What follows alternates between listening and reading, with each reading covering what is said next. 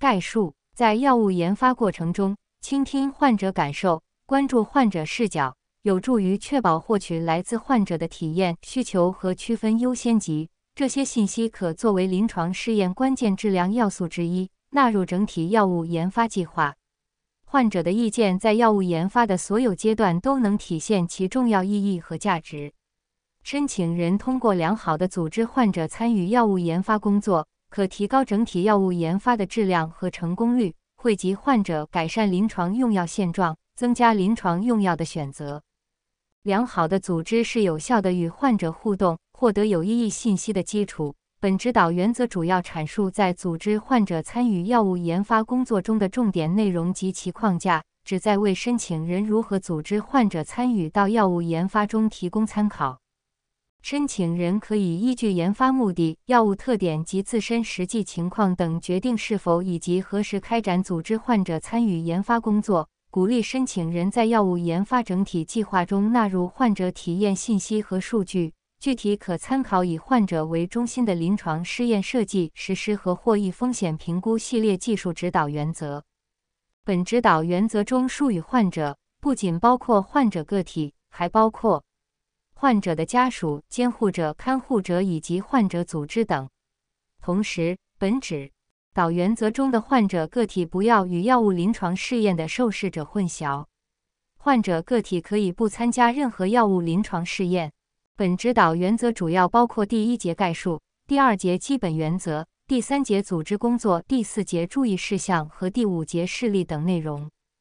本指导原则适用于以注册为目的药物研发。其他临床研究也可参考。申请人开展组织患者参与药物研发的工作，应遵守国家相关法律法规等。本指导原则仅代表药品监管部门当前的观点和认识，不具有强制性的法律约束力。随着科学研究的进展，本指导原则中的相关内容将不断完善与更新。二、基本原则：一、尊重患者意愿。应本着患者自愿参与的原则，申请人不能因患者参与了药物研发等的讨论而要求患者必须参加药物临床试验。患者也不能因为参加了申请人组织的患者参与药物研发的项目而要求申请人必须采纳其相关意见。在申请人组织患者参与药物研发的过程中，注意保持患者之间、申请人与患者之间的平等。申请人对于参与药物研发的患者所提供的体验信息和数据等，应进行客观记录，保持理解并予以尊重。二、获得知情同意，在开展组织工作前，申请人应给予患者充分时间了解参与工作的详情，在参与的患者完成知情同意书签署后，方可开展组织工作。组织患者参与某药物研发项目的知情同意书的内容可包含。参与内容简介、参与形式、预计时间、可获得的补偿、涉及录音录像材料和组织工作产出的所属权、个人信息收集和处理流程、参与的获益和风险等。三、保护患者隐私，应保护患者隐私和来自患者的信息，签署保密协议。申请人应建立相关保密程序、管理规范等，避免患者信息的泄露和被不正当的使用等情况。例如，规定其内部何种岗位可以知晓何种范围的信息等。对于不愿意以集体形式参与的患者，可以采取一对一会面、电话或者视频、互联网链接或者电子邮件等方式。应尊重患者个人意愿和选择方式，并且不强制患者视频时打开摄像头。四、保证参与过程透明。申请人应明确收集到的信息将如何使用、信息公开的范畴、患者参与过程中可能产生的费用等内容。应向参与的患者公开申请人联系方式、联系人员、网址等内容。目前，一些申请人已经设立了专项部门和或项目负责人。鉴于临床试验是药物研发的关键内容之一，如果是征求临床试验方案设计或实施等有关的内容。那么，对于没有药物临床试验经验的患者，应保证患者了解什么是临床试验，在哪里可以获得临床试验相关信息等。鼓励申请人建立合理可行的渠道，供参与的患者了解药物研发相关信息，增加透明性。例如，通过监管当局平台或者申请人网页共享药物研发的整体背景、临床试验的目的、临床试验进展、临床试验招募什么样的受试者等基本内容。建议尽可能告知详细的查询步骤等。五、保守商业秘密。参与药物研发的患者不得披露申请人的商业秘密、未披露信息或者保密商务信息等，以保护知识产权和投资等。应签署保密协议。六、明确主体责任。无论申请人直接组织患者参与药物研发工作，还是申请人委托其他独立主体开展组织工作，申请人均承担主体责任，并应明确合规性要求，确保获得数据的客观性，避免已知或潜在的利益冲突导致的偏移等。三、组织工作。一、不同阶段的组织目的：鼓励患者参与到药物研发的全生命周期中。从研发例题到整体研发计划，从临床试验开始前、临床试验实施中以及完成临床试验后等各个阶段，都能够纳入患者来全程参与。在药物研发的不同阶段，组织患者参与到药物研发的目的会有所不同。在研发例题阶段，主要是获取患者对疾病和治疗的经验，如适用、患者实际需求和偏好、对获益风险权衡的信息等。从而有助于申请人明确研发计划的可行性，特别是罕见病用药、创新药的研发。在临床试验开始之前，启动患者对研究设计的讨论。患者可以提供其对所患疾病或状况的自身认知和体验，及其预期经药物治疗之后获益程度和愿意接受的风险水平等信息。也可以参与评估临床试验的执行困难等情况，以及对于临床试验的担忧和期望。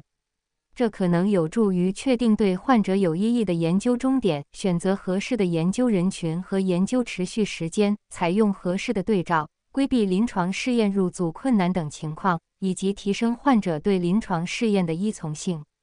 申请人基于药物特点和研发目的，选择性的将所获得的患者体验数据和信息纳入临床试验方案、临床试验知情同意书、研究者手册等文件中。具体可参考以患者为中心的临床试验设计、实施和获益风险评估系列技术指导原则、患者报告结局在药物临床研发中应用的指导原则。试行在临床试验实施过程中，申请人不会与受试者接触，因此必要时可组织收集未参加临床试验的患者意见，主要目的是完善、优化临床试验方案。也包括分析关于招募困难或者临床试验开展前未预料的问题等。临床试验结束后，可以通过适当方式选择适当时机与患者分享临床试验结果，鼓励获得患者的反馈，为进一步的研发提供支持。申请人如果计划提出药物上市申请，在制定说明书阶段，考虑药物临床实际使用情况，也可征求患者意见。药物或批准上市之后的获益风险评估中，患者的意见也可作为参考。二、基本要素考虑：一、患者方面，申请人应考虑患者的人口学背景、文化及教育背景、生活环境、地域差异、临床特征如适用、心理特征等。在一个环境下或者在一个项目中，尽量保持上述因素的均衡，同时应兼顾参与到其中的患者的多样性。如患者的经验、观点、需求等，人口学背景包括年龄、性别、种族等；文化及教育背景主要指受教育程度，具体体现在各级阅读、写作、计算、理解问题能力、语言表达能力以及获取和理解健康信息的能力等。临床特征包括疾病或状况的严重程度范围、发病年龄和患病时长等。例如，出现的症状和或功能影响范围。合并症范围、身体和认知能力范围等。二、申请人方面，在组织患者参与药物研发工作之前，应从组织形式、文件形成、人员培训等方面考虑。二点一、组织形式，组织形式可以多样化，例如面对面会议、线上会议、视频或者语音、电话、互联网链接、电子邮件等。采取何种形式？取决于申请人的整体研发计划，包括适用性、可行性以及时间、地点、经费等的事先评估，并且考虑到患者对参与形式的偏好，应尽可能保证在不增加参与患者负担的前提下，综合考虑患者的状况，按照方案完成，获得有意义的信息。每种组织形式都存在潜在的优势和局限性。例如，一面对面会议可以通过语言、表情等充分交流，增进相互的理解和信赖，直观地获取患者行为上的表现或者体征，信息的收集更准确、更全面。但是，可能存在增加参与患者的负担或者存在经费等限制。二、视频和电话会议可以大幅度提高参会的便捷性和灵活度。对于因疾病造成行动不便的患者更有益，但是这就要求申请人具有很强的把控能力，否则会对信息质量产生影响。通过电话方式可能无法确认患者身份，对真实可靠性的把握会有挑战。视频或者电话会议方式都有可能因通信或者外部干扰等中断或者反复重复相同内容。造成时间的拖延或者其他参与患者的反感等。另外，还要考虑参与患者对这种方式的熟练程度等。线上会议、视频或者语音，由于影响因素较多，很难在短时间内让更多的参与患者明确目的。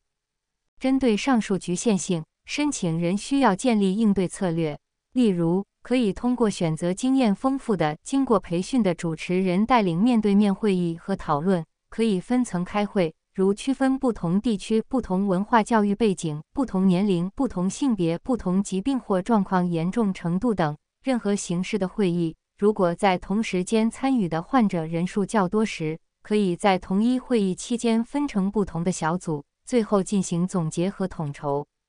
通过应对策略的实施，保证能够获得每位参与患者的深度回复。又能兼顾在不同严重程度水平的目标疾病或状况的代表人群中获得多样性的观点，同时还要考虑到该讨论组中患者之间彼此影响。然而，不是所有的参与都是面对面，包括一对一、集体的方式更适合。例如，在例题敏感疾病或者状况，如可能涉及个人生理隐私、传染病等的药物研发时。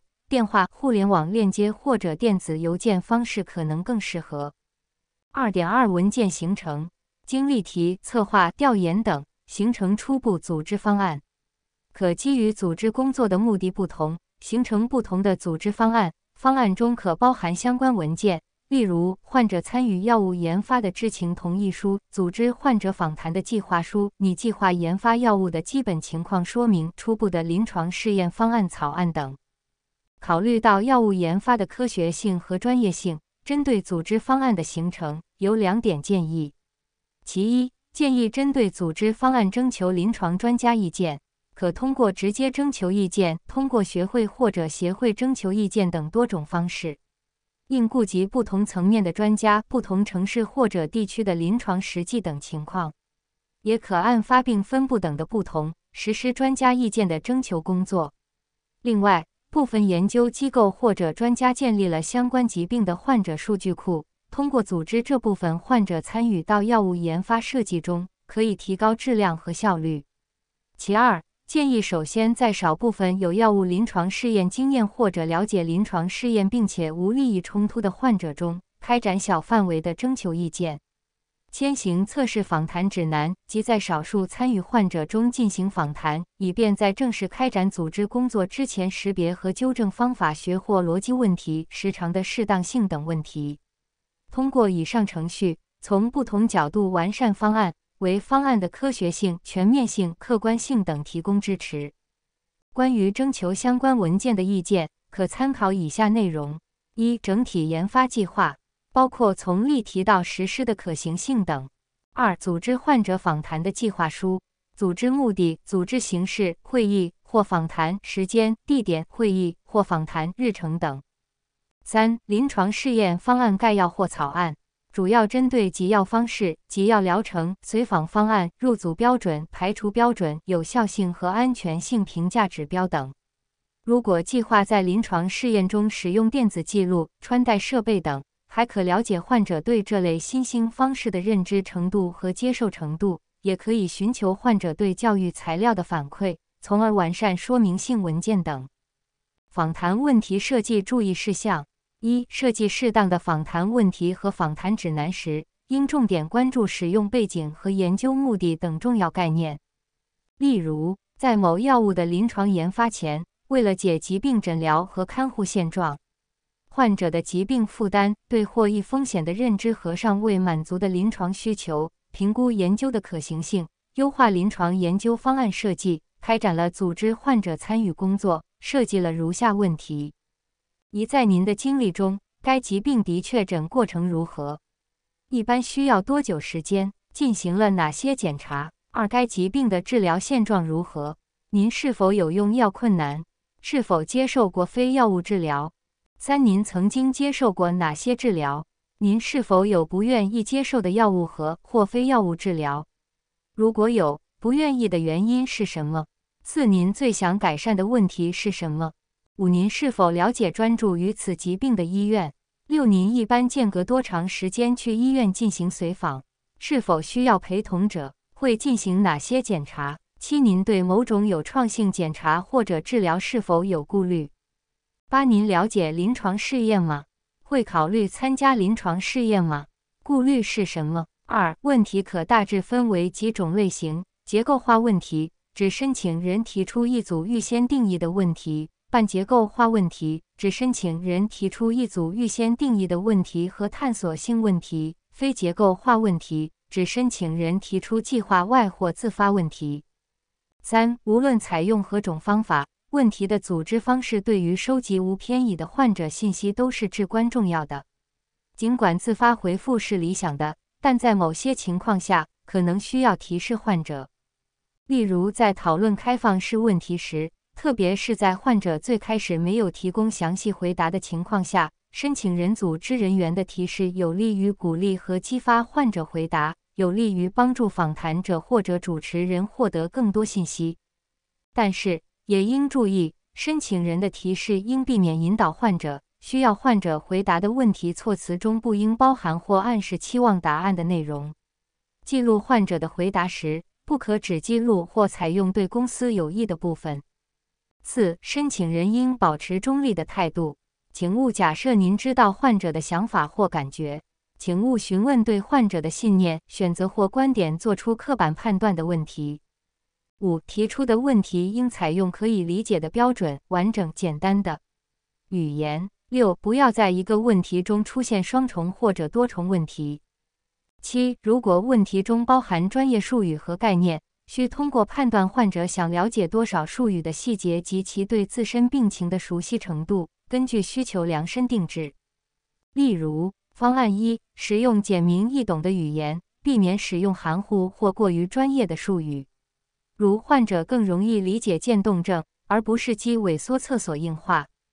方案二：当文字无法完全传达信息时，可使用辅助工具，如骨折的 X 光片或血糖水平等视觉辅助工具等。方案三：为患者提供解释专业术语的查询资源及名词解释列表等。二点三：人员培训，申请人应根据不同的组织工作目的。提供背景信息和相应培训。如果是基于临床试验方案的设计或者可行性等为目的的组织工作，对于参与的患者可分为几种情况。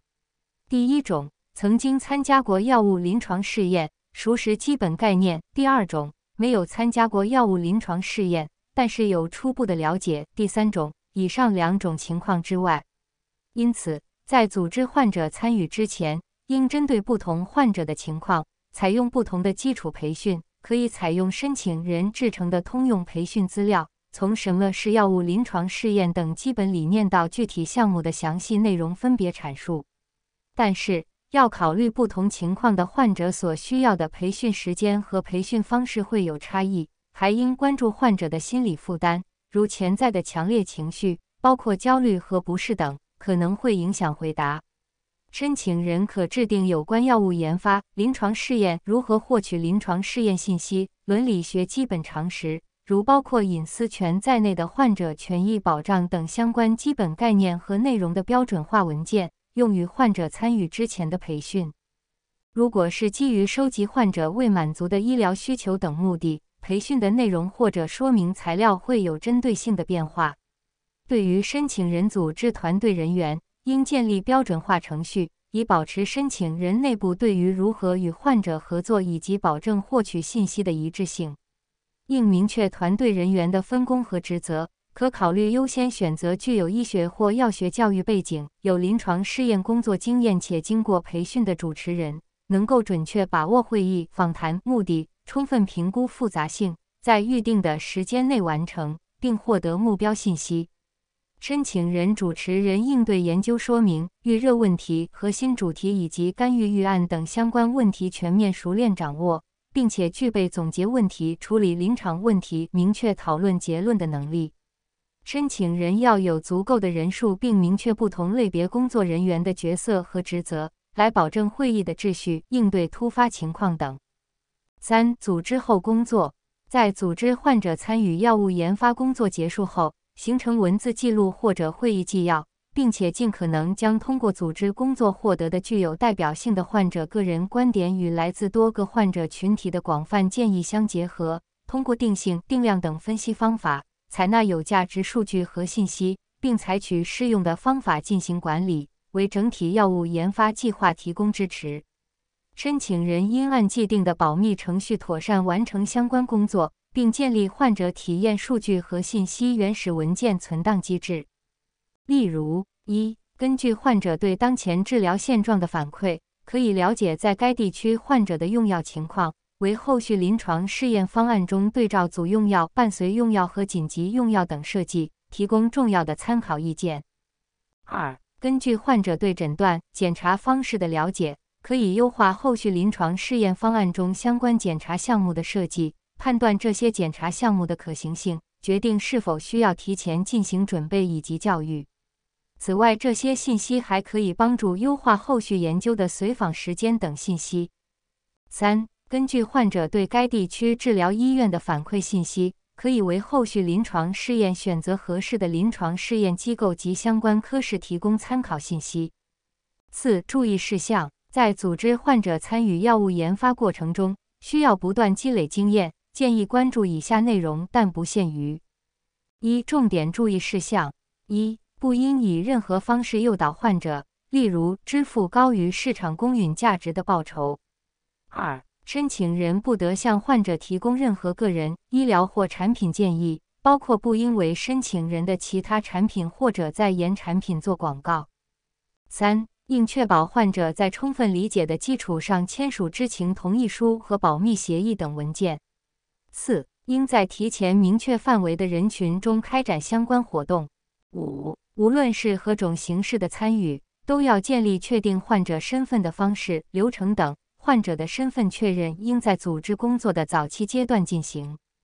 六、鼓励建立定期机制、长效机制、反馈机制，不断积累经验，完善组织工作。二、其他注意事项：一、使用语言应在不偏离专业内容的前提下，通俗易懂，不会引起歧义，全面准确表达。二、针对特殊人群，如老年人、儿童、残障人士、精神疾病患者等。在前期制定方案、设计访谈问题、组织工作以及文件形成中，要充分考虑其身体、认知和精神状态的特殊性，保护其人身权益。用图片、提示卡、视频、动画等更精准和灵活的方式进行沟通，收集他们能够理解和回答的问题，并恰当准确解读。